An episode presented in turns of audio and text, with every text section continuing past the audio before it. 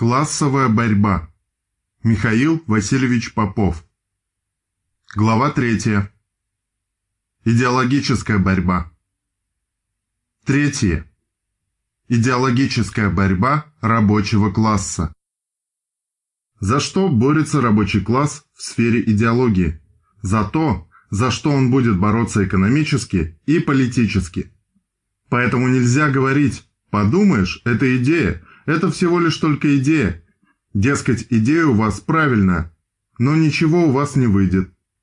В действительности, если вы хотите, чтобы что-то вышло в обществе, что нужно? Во-первых, должна появиться соответствующая идея, отвечающая на вопрос, что нужно делать. Во-вторых, она должна хорошо обоснована и хорошо продумана. В-третьих, она должна проникнуть, по крайней мере, в головы авангарда рабочего класса. Она должна поддерживаться наиболее честными и порядочными представителями всех других слоев и классов этого общества. Поэтому развитие вот этой борьбы за идею рабочего класса, борьба за идею социализма, коммунизма, которая в силу буржуазной демократии ни в одной буржуазной стране, где есть демократия, не запрещается. Эта борьба имеет колоссальную важность. И нужно эту борьбу вести. В основе этой борьбы, конечно, идет борьба за улучшение положения рабочего класса. Если не будет вестись борьба в сфере идеологии в этом направлении, то на широкую поддержку этой борьбы рассчитывать не приходится.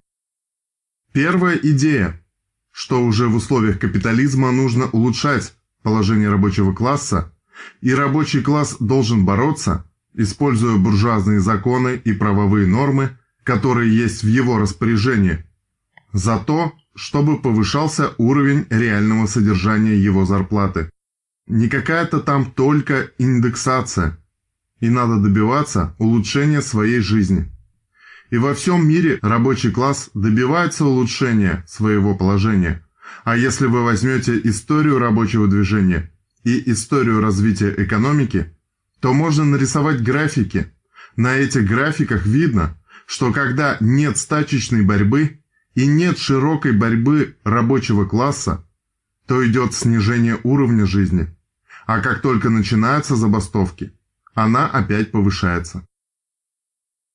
Поэтому рабочий класс сегодня живет, конечно, лучше, чем несколько десятков лет назад. И все это происходит в условиях капитализма. Но происходит сначала благодаря идеологической борьбе, правильной постановке цели, правильной постановке задач, а тогда и, соответственно, правильной борьбе. Может ли быть вообще правильная борьба, успешная борьба, если задача поставлена неправильно? Если идея неверна, если цель неправильно сформулирована, а правильно сформулированная цель означает, что надо бороться за повышение уровня реального содержания зарплаты. Для этого использовать и коллективные договора, и коллективные переговоры, и коллективные действия всякого рода, и не сдаваться, пока эта задача не будет решена. Но это только еще половина дела. Повышать можно очень медленно.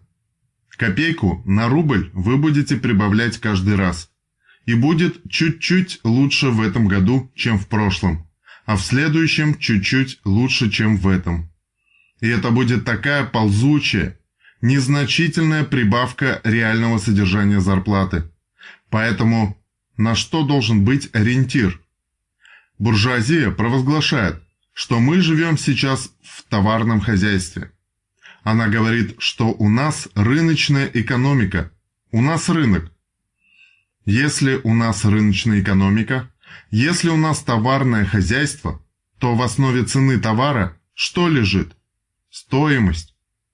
Так если рабочая сила есть товар, он, следовательно, должен продаваться по стоимости, а стоимость посчитали трудящиеся, когда они ее считают.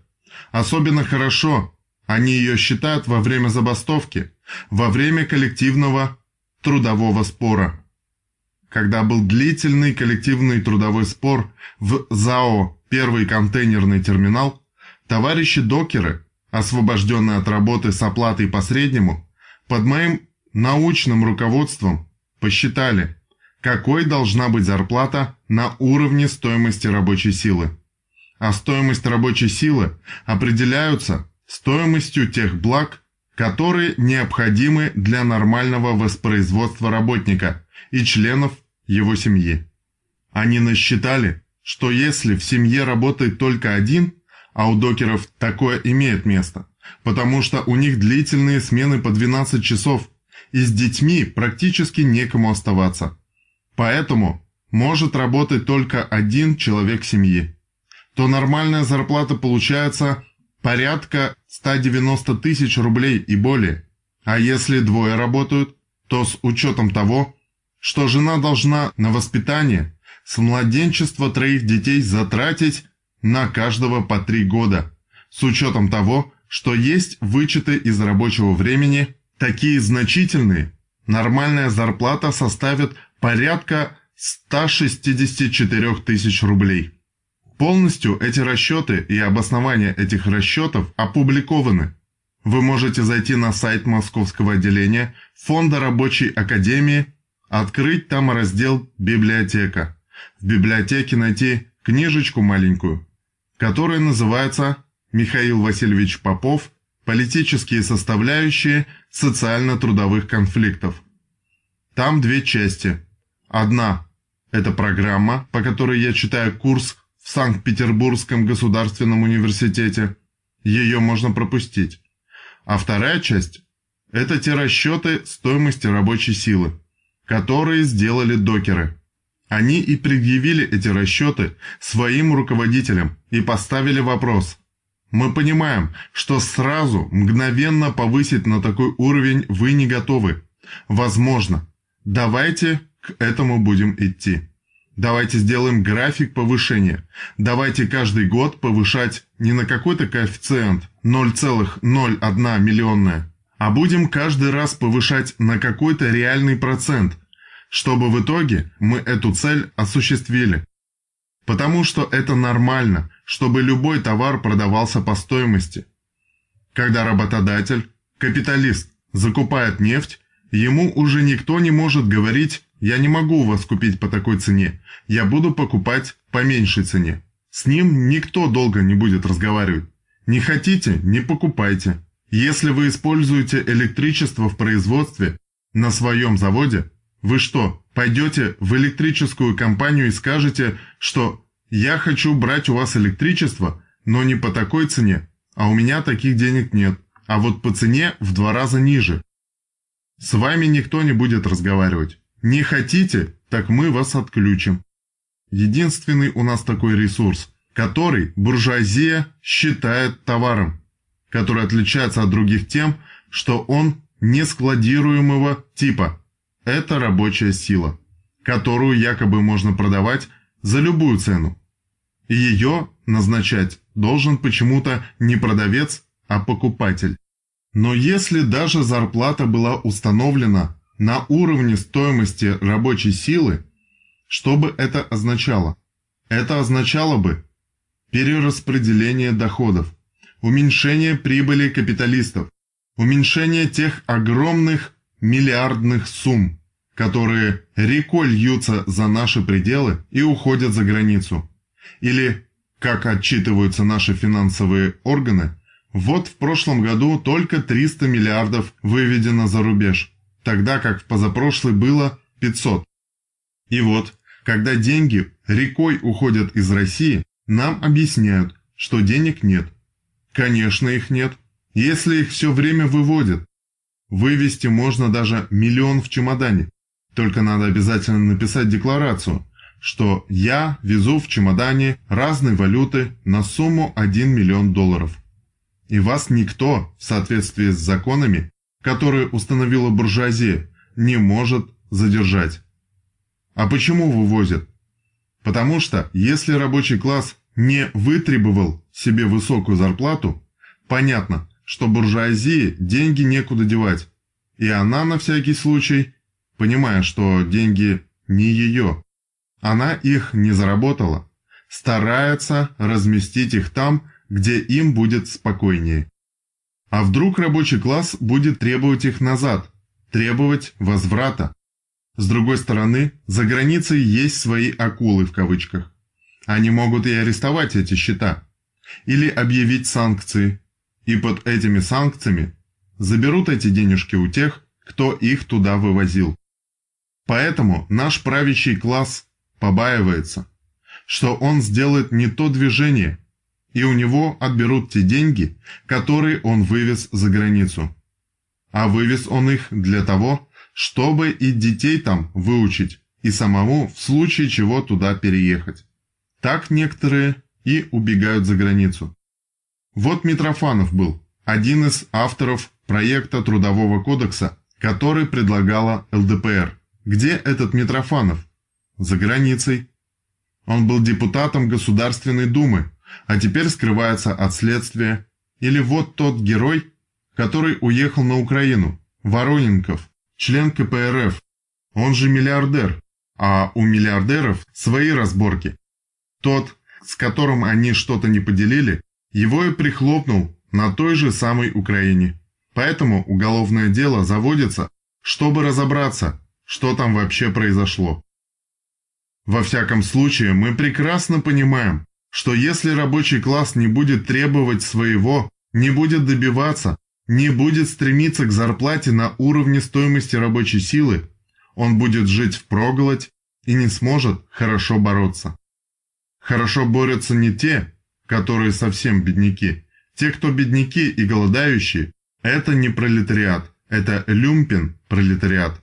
Это бомжи, это проститутки, это те люди, у которых нет никаких средств к существованию.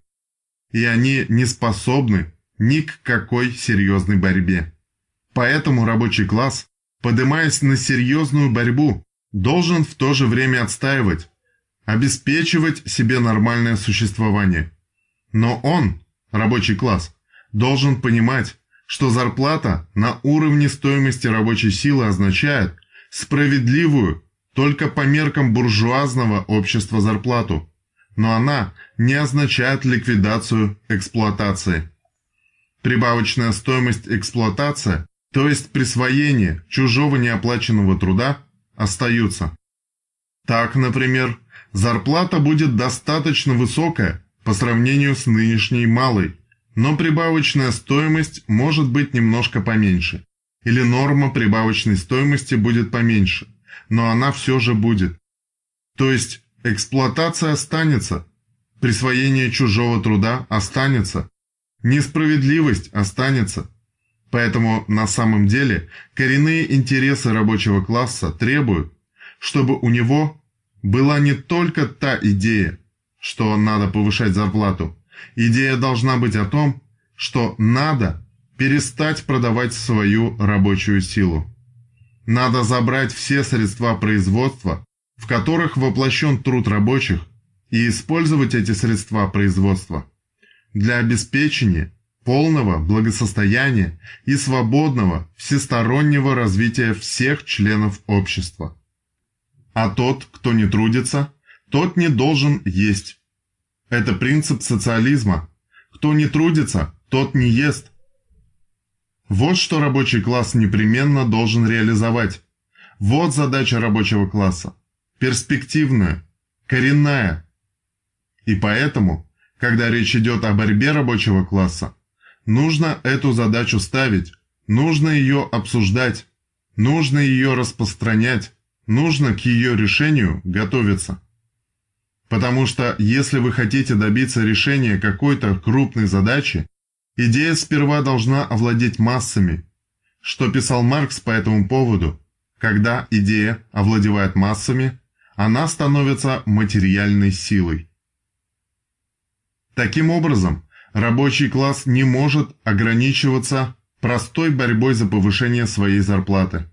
Он должен добиться передачи всех средств производства революционным путем в руки всего общества.